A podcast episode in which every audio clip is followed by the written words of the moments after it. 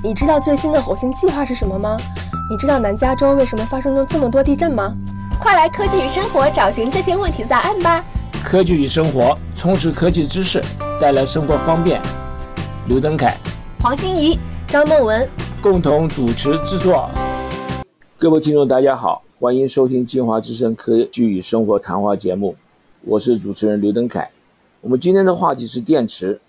顾名思义呢，是一种电力的储存。我们讲到会讲到电池的原理和应用。大家都知道，电力呢是没办法储存的。家中的电灯一打开，那电就来了。这个电呢，不是在电力公司有什么方法将它储存起来，而是你一开灯的时候呢，那么这电力公司呢知道你开了灯呢，那那一瞬间呢增加了这个发电的这个能力。但是，一般人如果在家里要用，比如像手电池啦、手机啦。像这种东西没办法跟这个呃电力公司电箱连接起来的话，那就怎么办呢？那就只有呢自己带一个电源，这个电源呢就是所谓的这个电池啊。所以我们今天呢就讲这个电池的非常重要的电池的原理跟它的应用，因为我们这跟我们的生活呢是息息相关。但是那个电池好像总是不够用，比如像手机，你充了电，早上出去，哎，到了中午没到中午呢，讲两分钟话。好像电就没了，这对我们来讲是一个困扰，所以我今天呢就专门请到远在美国东部马里兰州州立大学的博士生何信峰先生来谈谈我们这个电池。呃，何信峰先生呢是专攻电池的，所以我这个非常荣幸呢能够请他来。何先生你好，你好刘刘老师你好，呀，呃谢谢你从老远和我们连线，那我们接受我们的采访，你就叫我呃。刘登凯就好了，啊，嗯好，那嗯，我们这个每个人这个电池呢，这真是每个人都都都用，但是很很少呢，有人非常清楚呢，就知道这个电池的这个一些里面的一些特性呢，我们怎么样去善待我们的电池呢，让我们电池用的更久一点呢？所以我呢就请你麻烦呢给我们这方面呢讲一下。那首先呢，请你。我向我们的听众打个招呼，问声好。嗯，科技生活的观众大家好，很高兴能够跟大家聊一聊电池。呃，我是何信峰，呃，我本科是清华大学物理系毕业，然后现在在美国马里兰大学材料系是四年级的博士生。呃，我本科做的研究主要是关于电池的负极材料，然后现在呢主要在电解质材料，然后主要是用。计算模拟的方式去寻找一些新的材料，以及去理解现有的材料一些很有意思的一些物理性质。今天非常开心能够跟刘德凯先生聊一聊电池的这个发展。嗯，我跟刘德凯先生的缘分呢，实际是缘起于可道，道可道这个可道这个平台。可道是全球青年创新共享可可持续的平台，也是我们呃写给绿色地球最动人的情书。嗯。这里面有很多很多有志青年去关注我们的地球的发展，希望大家能够关注我们，可以在微信平台里面搜索“可道”，道可道的可道，道可道非常道的那个可道就可以可找到我们。那我想首先您替我们的听众说明一下，什么是电池？那电池有时候又叫做电瓶，还有其他各式的名词。那我们先把这个电池的这个。大概呢，这个意思呢，先给我们的听众做个介绍，好吗？嗯，好的。电池呢，就是说，顾名思义，就是储存电能的池子。那电能就是一种能量的形式，那电池呢，就是一种储存能量的一种装置。那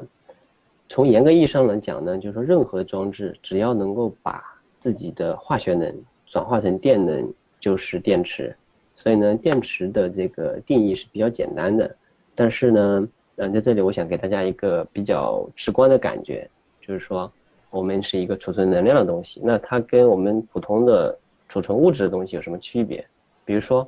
这个水池很简单，我们对吧？就是储存水的东西，水是一种物质，但是呢，我们现在这个是要储存一个能量，那能量呢，是必须要依附于物质的。那比如说打个比方，就是说我们冬天的时候。很冷，那我们需要热，那这个时候呢，我们可以有一个热水袋，那热水袋变成放在我们身上变成了冷水，这个是这个过程中呢，就是从热水变成了冷水，这个过程中水还是水，但是它能量降低了，这个能量降低能量就到了我们的身上，所以呢，电池本身本质上来讲就是有一个高的能量的状态，就是充满电的，还有一个低能量的状态，一个已经放完电的，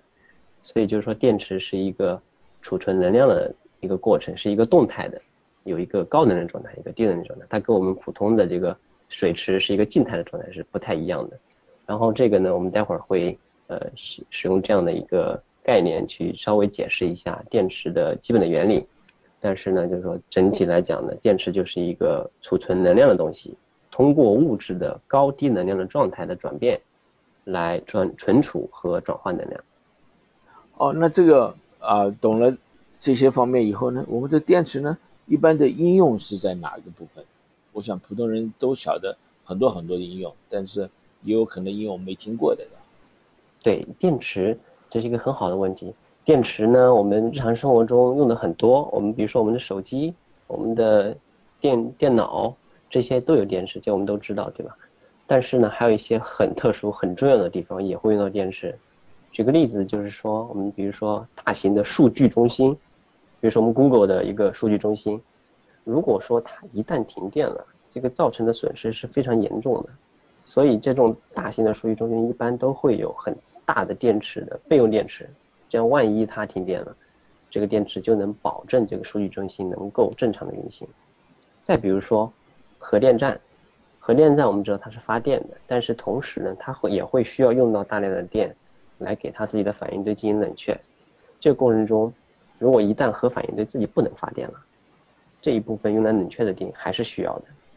所以这个这个部分还是需要有一个备用的电池来给它一个保障。比如说具体的事例，就比如说这个咱们之前的那个东日本大地震，这个核电站进有一些损毁，它不能发电了，但是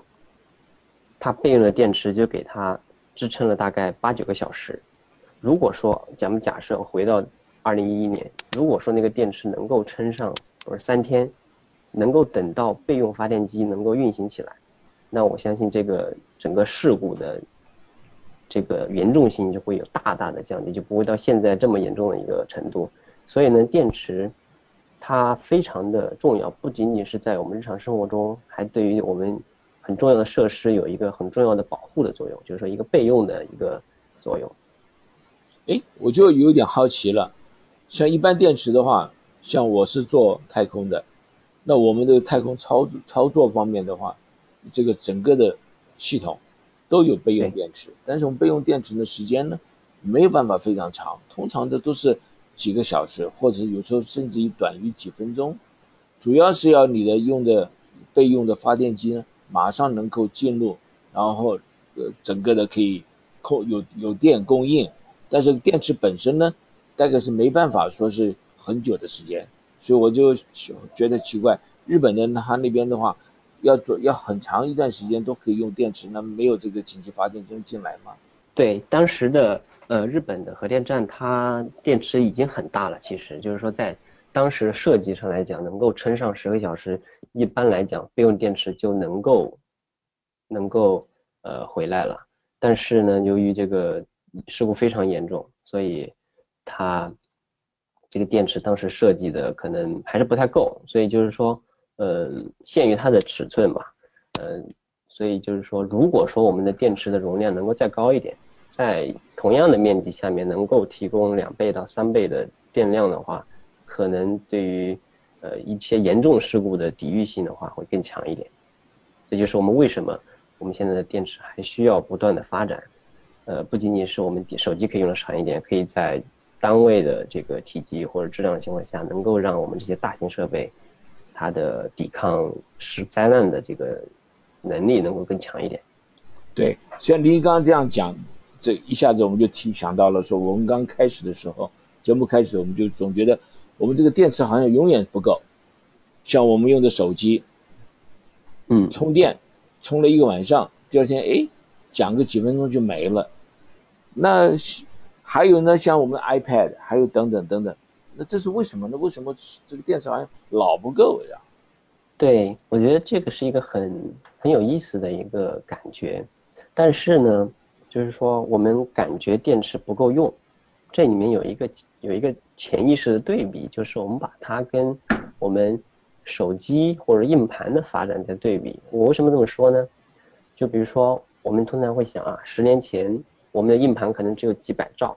我们的但是到今天我们的手机就能有几百个 G。或者说我们的手机的 CPU 的运算频率，十年前是可能只有几百个赫兹兆赫兹兆赫兹，但是到今天有好几个 G，就是说它的从容量上来讲，从速率上来讲，大大的增加了。但是我们的电池似乎没有，从来没有听到过说有很很突破式的发展。对，这个就是导致我们觉得这个电池好像不够用的主要原因，就是说它这个技术。自己在发展，只是说我们对它的期望太高了，而这个期望是由于这一个 CPU 和硬盘技术的发展的太快而给我们的这样的一个期望，所以这是这两个技术的对比。其次的话呢，电池已经其实发展了有两百多年了，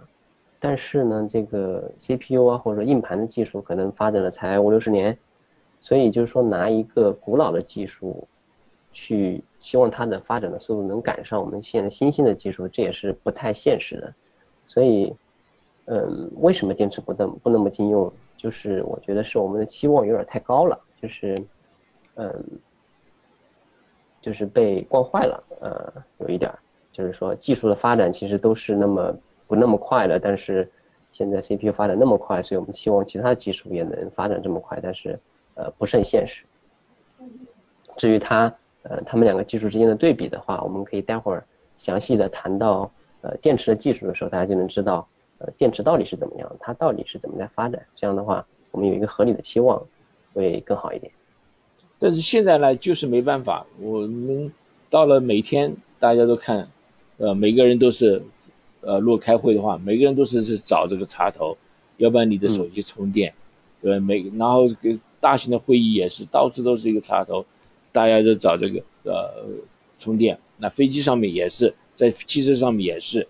所以你说我们这个对这个期望稍微太高了一点，那我倒是觉得有点这个好像应该倒过来了，这这个应该应该是这整个的这个电池发展的话，可能还要再稍微努力一点。那当然可那是可能比较困难的地方。今天我们节目要讲就是讲这些东西，所以我们困难点在哪点，对不对？我们对对，很可能在某些东西上面没办法克服，所以我们就带一个电池，再带一个备用电池，那再带另外一个备用电池，那你每每天身上背的就是电电池，对不对？但是可能是一个没办法啊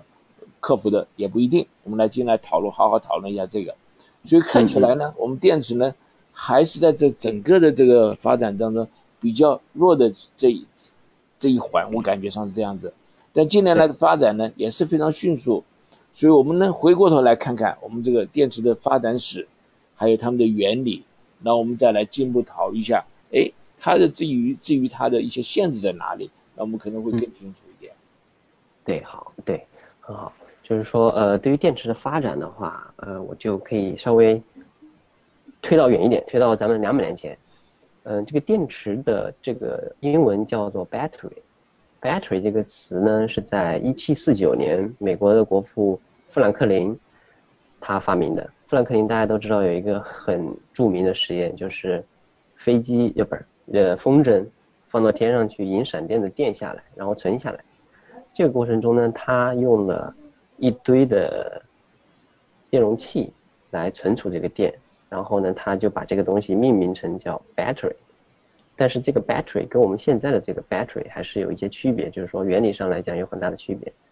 那么真正意义上的电池是在1800年是由意大利物理学家福达发明的。福达呢，它的名字就是咱们这个电压的单位伏特，呃，当然就音译上有一些区别。就比如说咱们这220伏、110伏，这个伏就是福达，他就是电池的发明者。他当时就是把一块锌。和一块银放在盐水里面，这样的话，他发现在这个两个铁片，就是这个金属之间有一些电流，这就是最最原始的电池，又叫做伏打电堆。然后大概过了三十年、四十年，有一个叫丹尼尔的一个物理学家，就进一步的把它改进了，然后就解决了一些呃细节上的问题，能够让这个放电能够更加持续的发展下去。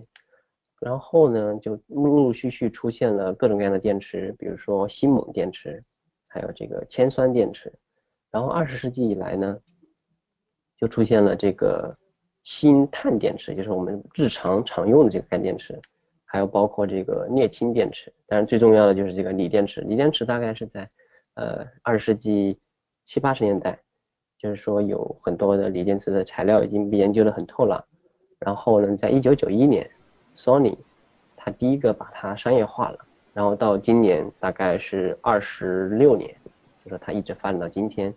所以锂电池现在基本上变成了所有的呃高端电池领域，就是说希望就是说它的单位的体积的能量高的这些领域的主打者，基本上垄断了这个领域。呃，这个就是大概整个电池的发展。至于原理呢，呃，我想用一个非常简单的模型给大家一个比较直观的感受。就我们之前说到，电池是存储能量的，能量呢。是要依附于物质的，所以需要有一个高能量的状态和一个低能量的状态。那么对于电池而言，就是说它可以理解成有一个高的水桶，然后一个低的水桶，然后呢中间一根管子可以连起来。这样的话呢，如果水都在高水桶的状态，那么就对应到电池的充满电的状态；如果水桶在低能量状态呢，就是对应到放完电了的状态。这样呢。就是反过来呢，就是说它可以是一个充电的状态和放电的状态，所以就是说对于这个模型来讲的话，我们的电池基本上都是这样一个模型。那么我们用不同的水桶、不同的水，这样的话呢，得到的能量这就不一样。然后呢，它具体的反应的方式，就是说这个正极，就是说这个高，比如说高高水桶它的反应，这个水到底是怎么流出来的？然后中间的这个。这根管子或者这个电解质，对吧？就是怎么流动的，这些都是呃不断的在发展。就是说，这也就是呃电池的基本的原理。呃，比如以这个锂离子来讲的话，就是说中间流的东西就是锂离子，然后锂离子都在高处的时候，它就是充满电了；在低处的时候就是放完电了。那我们就是用不同的水桶，也就是不同的正极和负极，然后构成了这样一个电池，然后不同的电池有不同的容量。我们在不断的改进，不断的发明新的材料，使得它能够容纳更多的锂。所以这个大概就是呃一个大概的原理。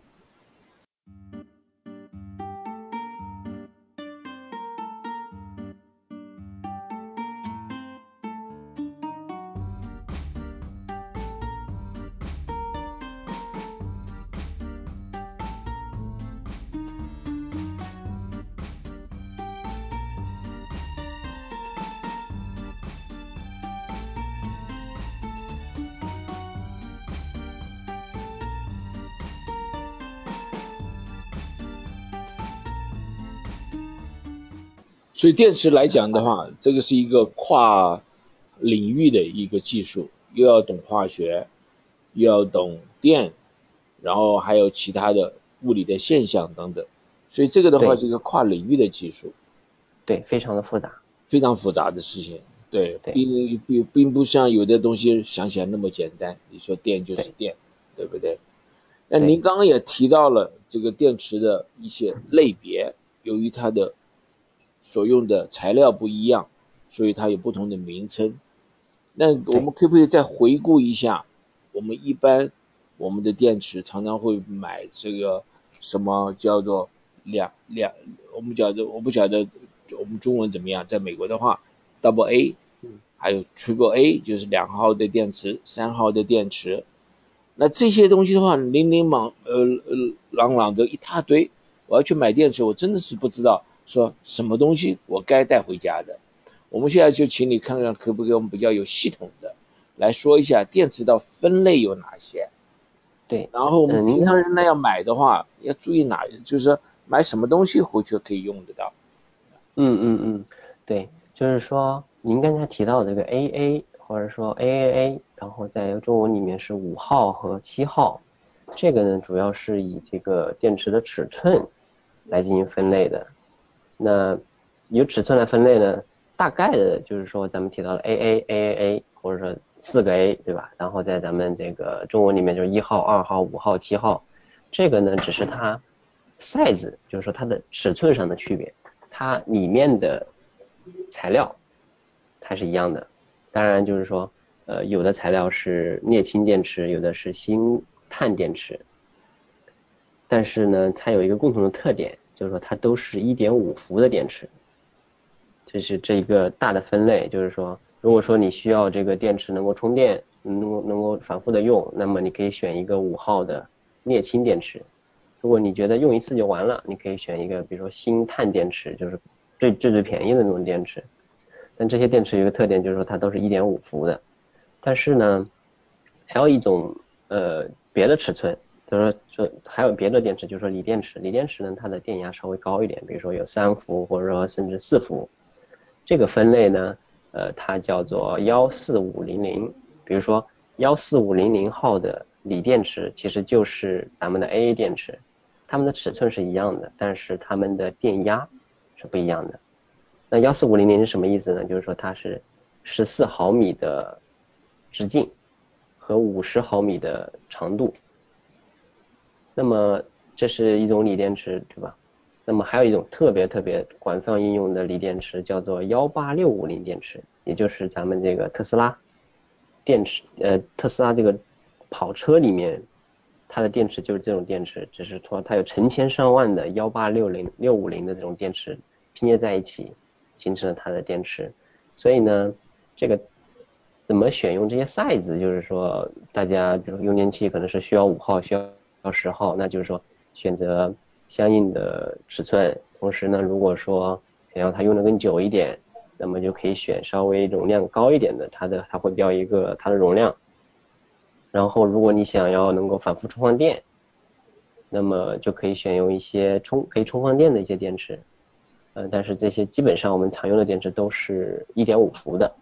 这是就说这就不用担心了。然后如果说是别的特殊的用途的话，那就用特殊的电池，所以这个也不用担心。所以这个就大概是一个从它的尺寸上的一个分类，不知道刘嗯等刘先生能呃。满不满意这个答案？哦，那但是呢，那你刚刚讲说有的电池是一点五伏特的，嗯，有的电池锂电池你说是四伏特的，我记得是。对。那我如果买了锂电池插上去的话，它不是这个电压要比它要高吗？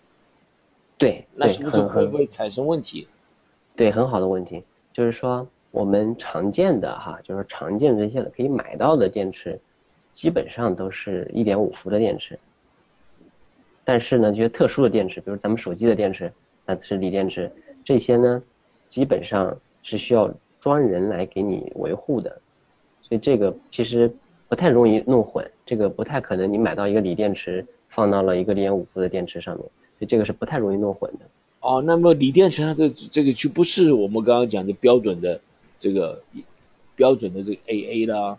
或者是五号了、三号了，或者我们刚刚也是这个。呃，三个 A 啦，像这样不是这样子的，没有的。是的，是的，是没有这样的，对。所以我如果去它，比如说普通的东西，它上面告诉我要用 AA 或者是 AAA 三三号的，是五号的，那我去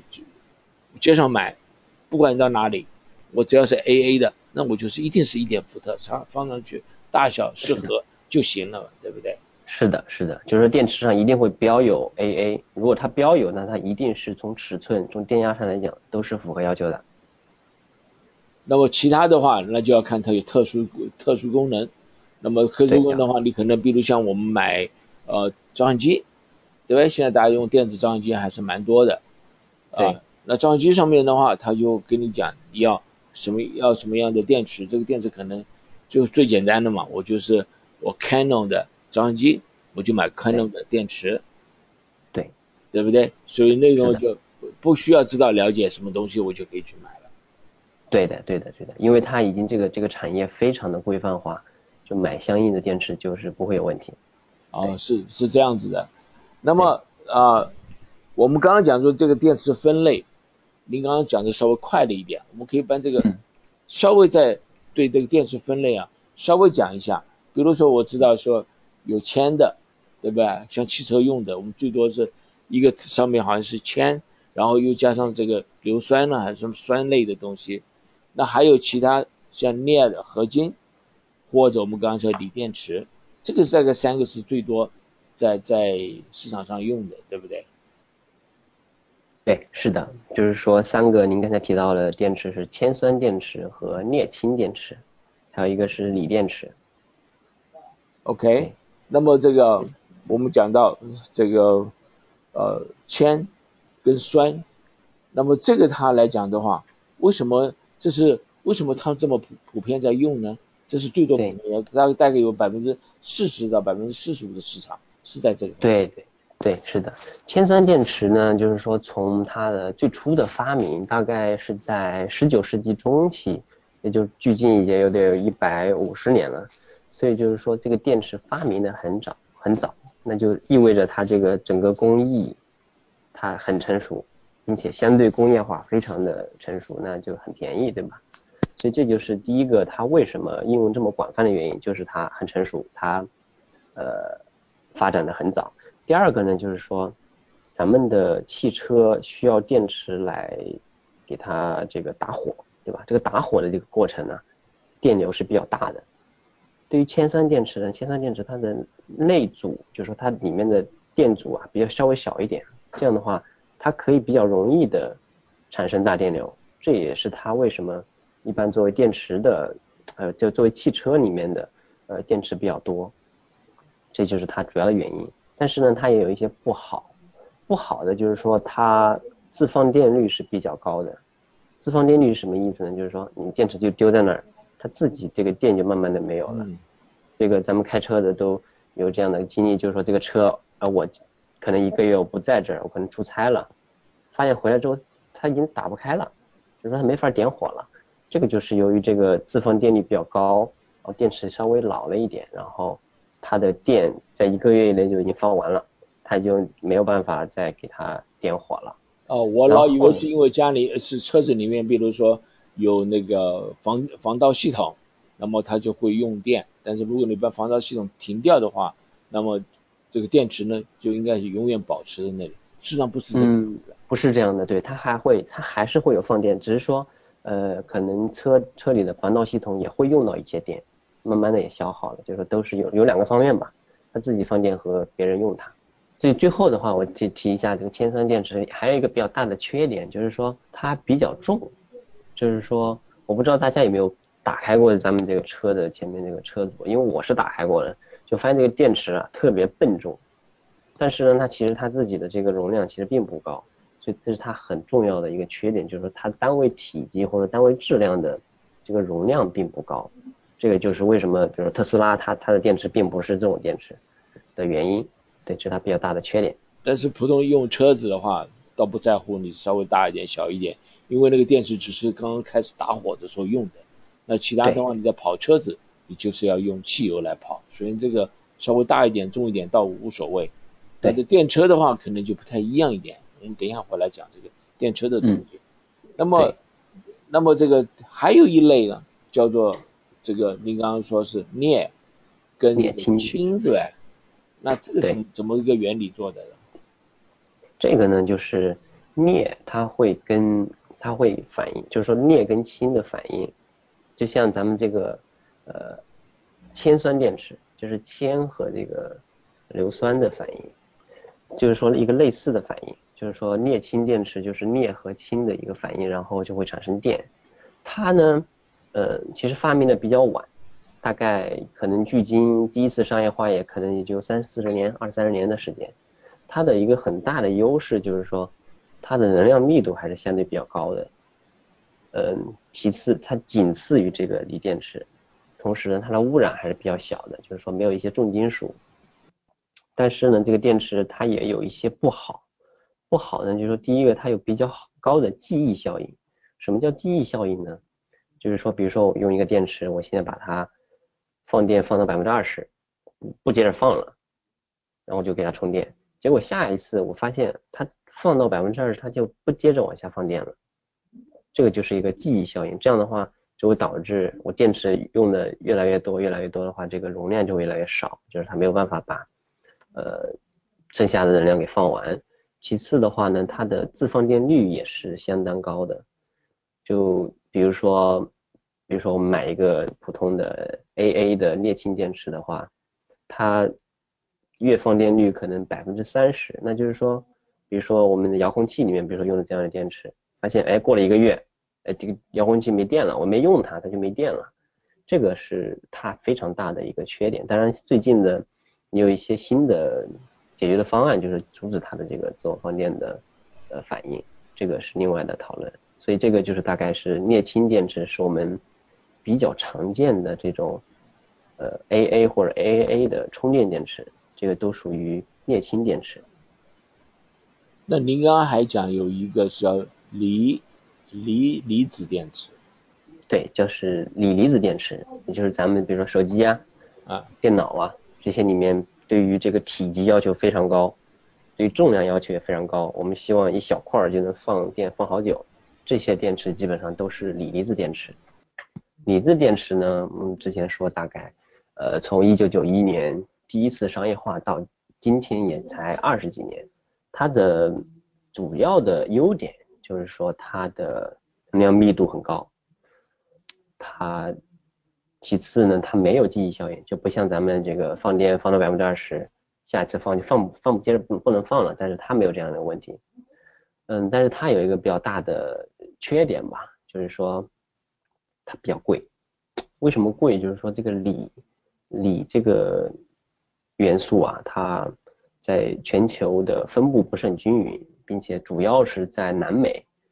然后由于现在就需求这么大，这个价格也会不断的上涨，就是因为这个锂这个元素本身的这个容量，就是说本身的这个含量就不是很高。同时呢，这个锂电池因为它的这个能量密度高吧，它也比较容易发生燃烧。比如说咱们这个呃三星 Note 七的这个电池就哎过一会儿它。就自燃了，这个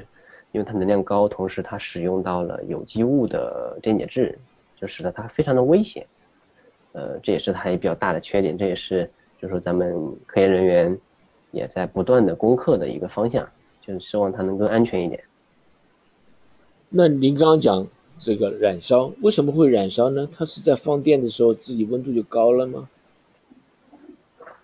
对。呃，比如说以 Note，比如说以以平常的锂电池而言吧，它有三个部分。电池我们刚才说到，有一个正极，有一个负极，有一个电解质。对于锂电，就是我们现有的这种锂离子电池而言呢，这个中间这个电解质一般来讲是有机物，是可以燃烧的有机物。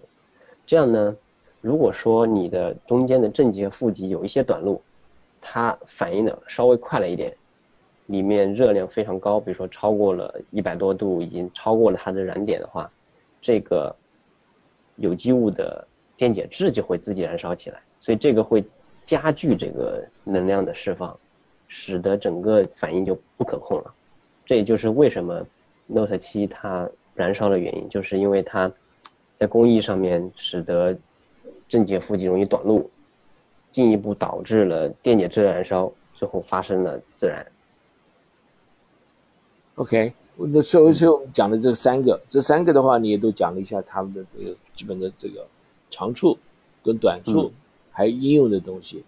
那我们想，我们这个电池除了这些以外，刚刚讲汽车啦、手机了，还有很多不同的这个例子。我就想到，比如说医疗方面，啊，心脏，对不对？我们可能有这个这个助动器，然后这可能会有这个东西。那我们现在越来越多了一些医疗系统。带在身上，比如像，嗯，呃，对于这个糖尿病，那都需要那就自己会打针进去，那这些都少不了这个电池的东西。来，我们来一起来把这个对应用方面举一些更实际的例子呢？对这个电池的的应用来讲，有什么特殊的地方？就是说，呃，首先这个电池其实，比如说咱们医疗器械里面用的，其实都是基本上跟我们手机里用的这种。呃，锂电池是类似的，只是说它做了一些特殊的一些优化。比如说，你举个例子吧，就是说，比如说咱们心脏起搏器里面，我们一般来讲，心脏起搏器需要用十年以上。同时呢，它有一个比较大的特点，就是它放电的这个电流非常小。那么，在现有的咱们现有的这个心脏起搏器里面用到的电池是锂碘，碘伏那个碘，锂碘电池。这个电池有一个非常好的优点，就是说它的自放电率非常低，非常非常低。所以它同时呢，它能够保证。在非常非常低的电流的情况下，能够运行很长很长的时间。就比如说咱们心脏起搏器的话，这个电流可能只有几个微安。那么，所以说锂碘电池其实也是一种锂离子电池，它能够保证在这么长的时间的情况下，能够很稳定的运行。这是呃一种特殊的锂离子电池吧，就是说在心脏起搏器里的应用。所以就是说。呃，并不是医疗器械里面的用的电池可能会高级一点，不是，其实跟我们的电池差别不大，但是会进行一些相应的优化。那就说说优化的话，就针对它的特性，比如你刚刚说。对，就是它特性选不同的正负极材料，呃，但是基本的原理还是类似的，包括用的是锂锂金属作为介质也是一样的。对。那还有比如像我们常常听到像。太阳能电池啦，还有像核电池啦，还有其他的各种电池，还有最近有听到说像石墨烯电池，石墨烯电池好像这个是最新的，呃，听说这个环境非这个将来的前途非常好，我们可以来每一个来讨论一下。对，嗯，您刚才提到了三个电池，一个是核电池，一个是太阳能电池，一个是石墨烯电池。对，我们先说这个核电池。核电池呢，一般的应用就是在一些深空的探测器，比如说这个美国之前发射了好几次，我忘了名字了，就是说飞到太阳系边缘那些卫星，那些卫星上面也需要有用电，但是呢，它因为离太阳是太远了，这个太阳能的功率太低了，所以它需要自带电池，主要用的是这个方面。这个方面呢，它为了时间久一点，同时它也带不了特别多，所以它发明的叫核电池。核电池呢，主要的分类，主要的原理就是说，它有一个可放射性的一个同位素，然后不断的在衰变，在衰变的过程中会释放能量，然后它把这个能量转化成的电能。它又分为两大类，一个就是热转化型的核电池，另外一个是非热转化型的核电池。什么叫热转化型的电池呢？就是先把核能转化成电能，然后再把啊不对，先把核能转化成热能，然后再把热能转化成电能。因为就是说在核反应的，就是说这个放射性同位素在衰变的时候会放热，这个热呢有两种方式变成电，有很多种方式，我们举最主要两种方式。第一种就是说热电，就比如说有一块物体，通常呢是由两种金属组成的，这样的话我在两边。温度不一样的时候，它就会有电流产生，这样的话就可以发生产生电。还有一种叫做光电效应，光电效应就是，比如说我这个同位素很热，它会自己会释放红外线，那红外线打到一个物体上，它就会产生电子，这样呢会就会形成电流，所以这个属于热转化型的核电池。这个呢，因为它多了一步，它先要把核能转化成电能，不是核能转化成热能，再把热能转化成电能，这多了一步的话，它的效率其实是非常低的，它的效率它可能只有百分之零点一到百分之五。还有一种呢，叫做非热性转化型的电池，最主要的就是说，哎，这个放射性同位素在衰变的时候，它自己就会放出电子，那我们就直接用这个电子组成电流就可以了，这个呢就少了一步。那么这个的转化效率会稍微高一点，但也没有高到哪去了，可能只有百分之六到百分之八。但是呢，就是说，因为核材料它自身带的能量是很多的，所以就是说，即使你转化效率比较低，它还是能够持续很长很长的时间。所以这个电池，呃，可能可以持续十几年、二十年，这个都是可以做到的。但是，可能我们日常生活中是用不到的。像这个核电池，你刚刚讲到太空上没有用，我们这个。有一个叫做 Voyager，就是海呃，应该不晓得翻译成什么啊，是已经离开地球，探索者号，啊，然后已经离开太阳系，它已经走了三十八年，那么它还有存的一些些电，那么这个电可能只有现在只有大概呃不到六十瓦，这个四十四十几瓦这种嗯小型的这个在那个，但是经过三十八年，它还是有电。那我们到火星上面的这个有个叫做好奇号，它带的就是像您刚刚讲的，是属于原子能的这个这个核电池在上面，因为它是在很呃很远的地方，那么它用太阳能电电池充电呢，呃不可能，所以他就要带这些东西，这是几乎几乎是特殊的用途了，对不对？对，特殊用途。那么还有的话，你刚刚就我们就听到过，比如像太阳能电池。对，太阳能电池呢，严格意义上讲，它不叫电池，因为我们之前说到了，电池是把自己储存的太阳啊，不是化学能转化成电能，但是太阳能呢，它相当于是一个发电的机构，相当于发电厂，你不能说发电厂是一个电池，对吧？电池太阳能电池相当于是一个小型的发电厂，太阳能电池呢，嗯，就是说光太阳太阳光打到了这个太阳太阳能电池的板上，它会。因为这个光电效应会激发一些电子，然后电子呢就会形成电流。嗯，太阳能电池呢现在很热，因为它很环保，对吧？因为太阳能是完全环保的，也就就是也没人用，所以我们可以把它利用起来。其次呢，嗯，因为这个就是说科学技术的发展，它现在的效率慢慢的在上升，我们现在的效率能够达到百分之二十，甚至百分之二十五，这个发电的效率也是已经相当高了。比如说咱们这个火电厂吧，它的发电效率其实没有百分之百，只有百分之可能三十、百分之四十。所以对于太阳能电池来讲的话，它的前景是非常好的，它的转化效率在不断的上升，同时呢，它非常的环保。嗯，对，所以就是说它为什么这么热的原因。它的原理大概就是这样，对。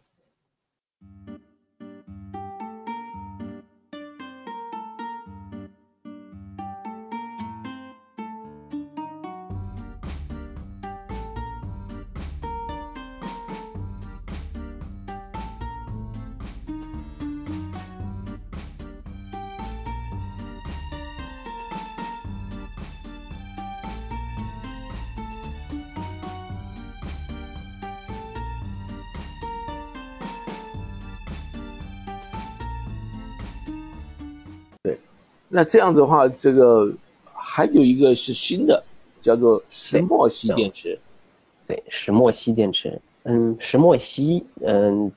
它的来源就是很其实很简单。它首先首先啊，石墨烯它为什么这么火？是因为二零零一年还是二零零几年，我不太清楚。就是它因为这个材料的发明，两个物理学家得到了诺贝尔奖。在那之后，石墨烯就非常非常非常非常火，因为它的各种各样的比较好的性质。但是呢，对于电池而言，电池我们刚才说已经发展了两百多年了，但石墨烯这个材料的这个性质并不能够完完全全的改变咱们现在电池里的问题。所以呢，石墨烯基本上现在而言只停留在这个实验室我们。小范围的，哎，石墨烯我掺到负极里面，哎，可以提高它的电导性，可以稍微提高一点它的容量，可能还仅仅停留在这个，想要说它完全颠覆整个之前的电池的发展是不可能的，因为电池非常的复杂，它一个材料是没有办法解决我们所有的问题的，所以呢，呃，基本上是一个比较新的概念，但是呢，它的呃前景可能不是特别大，对。那那我们那我们了解这个各式各样的电池，比如像原子能的啦，就算是我们讲的太阳能呢，这不算电池。那石石墨烯的话，可能这是一个有一部分的改进，那么整个的改进还要一段相当长的时间。呃，对，呃，想起来，我们先回到我们日常生活，好吧？我们这个时间也接近了，我们谈日常生活。一般来讲，我们使用电池方面啊，有哪些注意的事情？比如说，我们是不是这个充电池要不能够太久，或者要怎么样充电？这个一买一个东西回来，是是不是要很快把它充电？然后呢，以后呢再慢慢慢慢用呢？那我们还有说，我们的这个是是啊，电脑，我到底是不是整天都要把电插上去呢？还有我插上去以后呢，他就自己用用了一段时间不够了，我再来放电。我想我们的听众朋友们也都类似有这些问题，那麻烦对我们的何先生给我们一项项慢慢说呀。电池我们需要分情况讨论，不同的电池是，嗯，这种方式就是说这种用的小技巧是不太一样的。比如说我们以两种为大类吧，就是咱们日常生活中能接触到的。第一种就是普通的这个 AA 的电池，就是咱们之前说到的镍氢电池。这个电池我们之前说它有几个问题，第一个就是它有记忆效应，第二个呢它自放电还是比较严重的。所以对于这种电池而言呢，每一次尽量都把它充满，用的时候呢尽量把它用完。比如说对于这种 AA 电池而言是需要这样的。然后呢，但是对于咱们的这个呃手机而言，手机这里面就是锂电池对吧，或者电脑，它呢没有这种记忆效应，所以呢基本上可以正常的充放电是没有问题的。但是呢，呃需要注意的就是说。因为锂离子电池它不太就是过充和过放会对它的损耗会非常的大，所以呢就是说，但是充电的时候，因为比如说充到百分之百了，那其实这个充电器它自己就会把它把它的电给断掉，所以这个不用太担心。但是呢，对于过放，比如说我们不能经常的把它只充用到了百分之一再再再充电，这个对它的影响还是有一定的影响的，所以呢，尽量的。充电我其实无所谓，就说你就放在那儿，它呃充满了你就可以拔下来，或者说你再放一会儿，其实也问题不大。但是放电的时候呢，尽量的不要每次都用到百分之一再充电，可以用到百分之十、百分之二十或百分之三十再充电，这个对它的寿命会有一定的帮助。嗯，其次呢，呃就是说充电，我们刚才说充电太久啊，这个电池会发热，这个。是，就是说，是由于它里面有一些化学反应，这个化学反应一般都是放热的，所以这个会呃不太好。所以的电池呢，最好不要，尤尤其是 AA 电池，呃不要太充放电，充电的太严重，这样呢它的呃放热会比较严重，这样对它的损耗也是比较大的。但是呢，就是说，因为随着技术的发展了，嗯，就是说咱们现在充电器越来越智能了，一旦它充满了，这个充电器基本上也就不会再给它充电了。所以呢，这个也其实不太担心，嗯，所以就是说这个电池日常生活中只要正常的用，大概问题不会太大。那这种情况之下，比如我们再举一个啊比较更实际的例子，就大家都有电脑了，那么电脑来的时候呢，那您觉得，因为大部分电脑还是用一啊这个所谓的锂这个例子。是不是？对对。那那这个东西的话，它是不是我们这个平常我就搬这个电脑的这个充电器一直插在上面呢？这样比较好呢？还是说是插上去以后，等它快通通通完了以后，快放电完了以后，我再插上来呢？嗯，就是对于呃我我我本科的时候呢，也其实有这样的疑问，就是说这个电池我是可以拔下来的，我但是可能不是苹果电脑，就是电池可以拔下来。然后呢，就有同学说，哎，这个电池我应该先把它拔下来，然后直接一直插电的时候，直接把它拔下来，这样用可能会时间久一点。嗯，这个也有有一定的道理。首先呢，如果说电池一直在电脑上面，其实它一直在进行短时间的放电充放电，这个对于电池可能会有一定的损耗。嗯，其次呢，一个电池如果说你一直充着电，它其实电池没怎么用，没怎么用呢，这个东西不怎么用的话呢，它其实这个还是会有一定的损耗。就是说一个东西如果它基本上不用的话，它的性质来讲的话，不会像它正常使用那么好。所以呢，嗯，第一不能够一直不用，其次呢也不能一直老用，不能说每次我都电池电脑充充满电了，我就把电脑的线给拔掉，然后就一直用它充放电。这样的话，它充放电次数多了，它的寿命也会下降。所以我的个人的经验的话，就是说，你大概比如说一周，哎，用它一次，用它充，直接放完放放完，比如放到百分之十、百分之二十再充电，然后这样比较好，就是这样的频率，充放电的频率既不高也不低，呃，我觉得，嗯，就是从物理上来讲呢，也这个会对于它的寿命来讲呢，也会有一定的好处。像这种东西的话，为什么这个电脑自己本身不是有一个软体在帮我们管理这些东西？对，它在管理，对，它是在管理，就是说，嗯，比如说您刚才说的电池，如果就是电脑一直如果插一直老插着电的话，这个电池基本上没有太放电。那么这对于它里面的而言，就是说这个锂离子啊，它一直在负极里面，它不太容易，就是说它从来没有试着往那边跑过。这样的话，你时间放久了，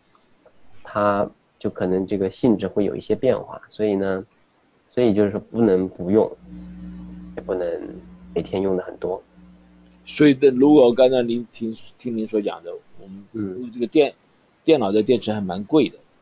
那还挺贵。对，所以我们的话就是说，一直是充电没问题，但是一个礼拜应该早一天，让它这个从百分之百一直到百分之十，或者这样子的话再回来。您的刚刚是建议我们这样，听众这样做。对，就是说这个是我个人的建议，就是我自己的电脑大概每次每周都会故意的让它呃放放电一次，这样的话呃它会有一个正常的使用。对啊。那么我们刚刚在早期早期的时候还提到一个东西，这个东西这个电池自己会自己会帮它放电。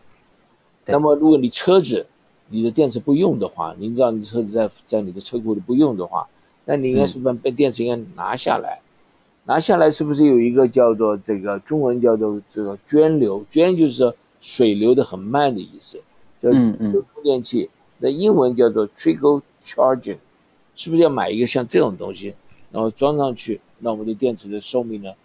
就会比较长一点，可以延迟。我觉得倒没有太大的必要，因为汽车厂在设计这个电池的时候，尤其是这个铅酸电池的时候，也基本上会考虑到这种呃可能有一段时间可能一周两周不用的情况，所以这个嗯对于它的寿命的影响其实比较小的。所以与其说你自己。每次要走一个月，要把它拿下来，呃不别一个月了吧，比如走一个星期把它拿下来，这个我觉得对它的寿命可能会有帮助，但是帮助不是那么大，可能不会说这个电池原来可以用五年，你这么做了可以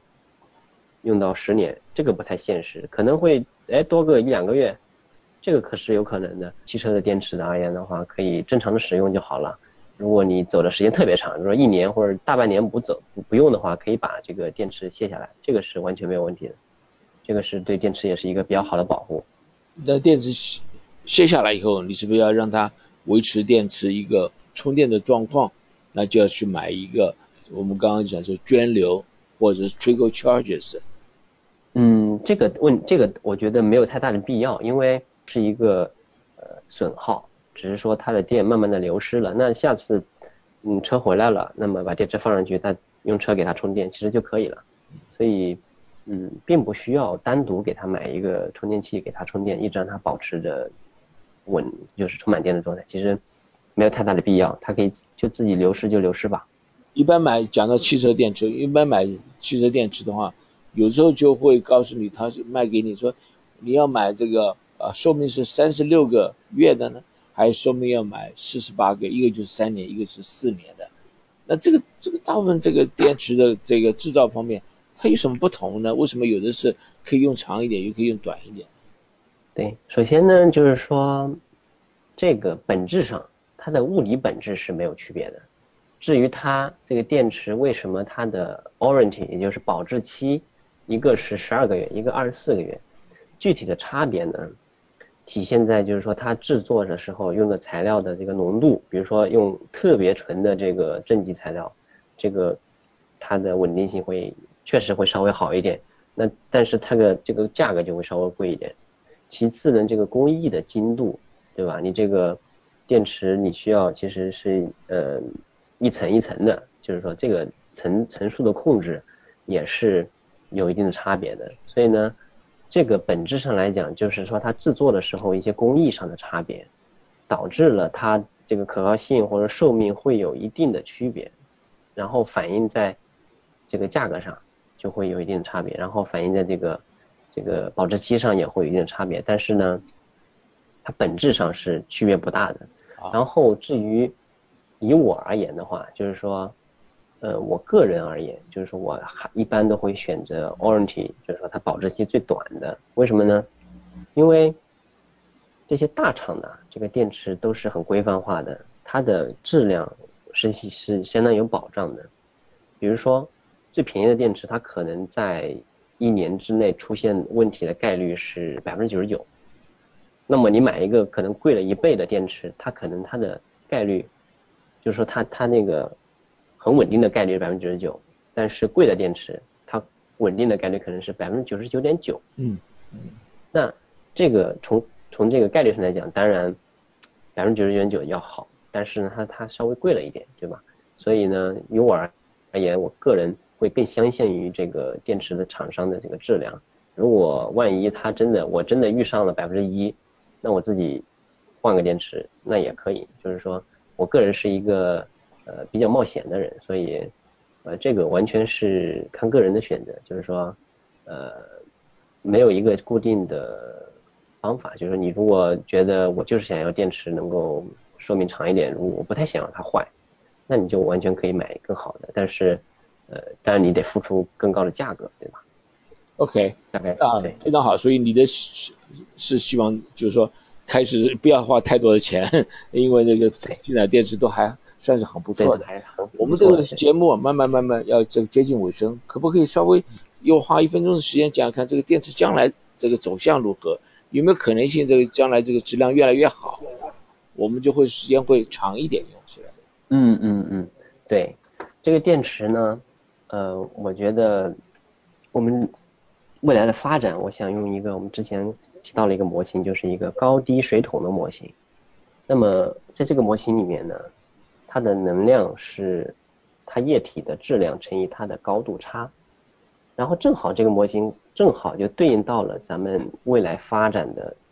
就是咱们现在的锂电池的发展的几个方向。第一个就是说，咱们现在是锂嘛，锂是带一个正电，一个单位的正电，就对应到我们如果把锂换成了镁。它是两个单位的正电，那单位体积内它的能量就会更多。就在咱们这个这个水桶模型里面，就相当于说我们把水换成更重的，比如说换成更重的一些别的液体，那么这单位体积内就能有更高的容量。其次呢，就是说在可以增减少这些非锂的这个体积，比如说举个例子，咱们现有的这个。锂电池的负极材料是石墨，石墨就是碳嘛。碳呢，在这个整个反应里面，其实就是说，它在充满电的情况下是六个碳对应一个锂，也就是说，七十二克的碳才对应到了六呃七克的锂，所以这个这个比例是很高的，就是说这个材料里面的非锂的这个部分是很小的。如果说我们能换一种材料，比如说我们用硅。硅呢，可能一克的硅可能对应到十克的锂，但这个数字我瞎说的了，就是说可有一个数字可能会使这个非锂的部分减少，这样的话，整个系统来看的话，它的体它它的这个呃密度或者能量密度就会升高。其次呢，最后一个方向就是增大这个高度差，就是对应到咱们电池，就是说有更高的电压。就是说，在这个水桶的水的，或者这个咱们电池里面的锂的容量，就是说锂的含量不变的情况下，有更高的电压的话，就会有更高的能量释放出来。所以这基本上呢，就概括了咱们以后电池的三个很大的方向。第一个就是说，开发二价或三价的镁或者铝来做电池的材料；第二个就是说，要开发新的正负极材料，使得这些非锂的部分越小越好。第三呢，就是说开发更高的这个电压的正极材料，使得单位的锂能够释放更多的能量。那么对这三个方向呢，就是说前景是这样的，就是说如果我们能够使能够用锂金属作为负极材料，我们刚才用的是石墨嘛，这个是用锂金属来做。呃，负极材料是我们整个电池领域的一个圣杯，就是希望真的特别希望能够把它做做出来，但是它的各种安全性上有很多的问题。如果说我们做到了，这个容量大概能够提高两倍。也就是说，咱们现在手机电池，如果说我们用了新型的这种技术，可能现在用一天，以后可以用两天。当然，这个路程还很远。然后再进一步的话，就是说这个锂片做负极，我们其实在十年以内可能就能看到。但是再进一步的话，就会有更进一步的技术，比如说锂空气电池，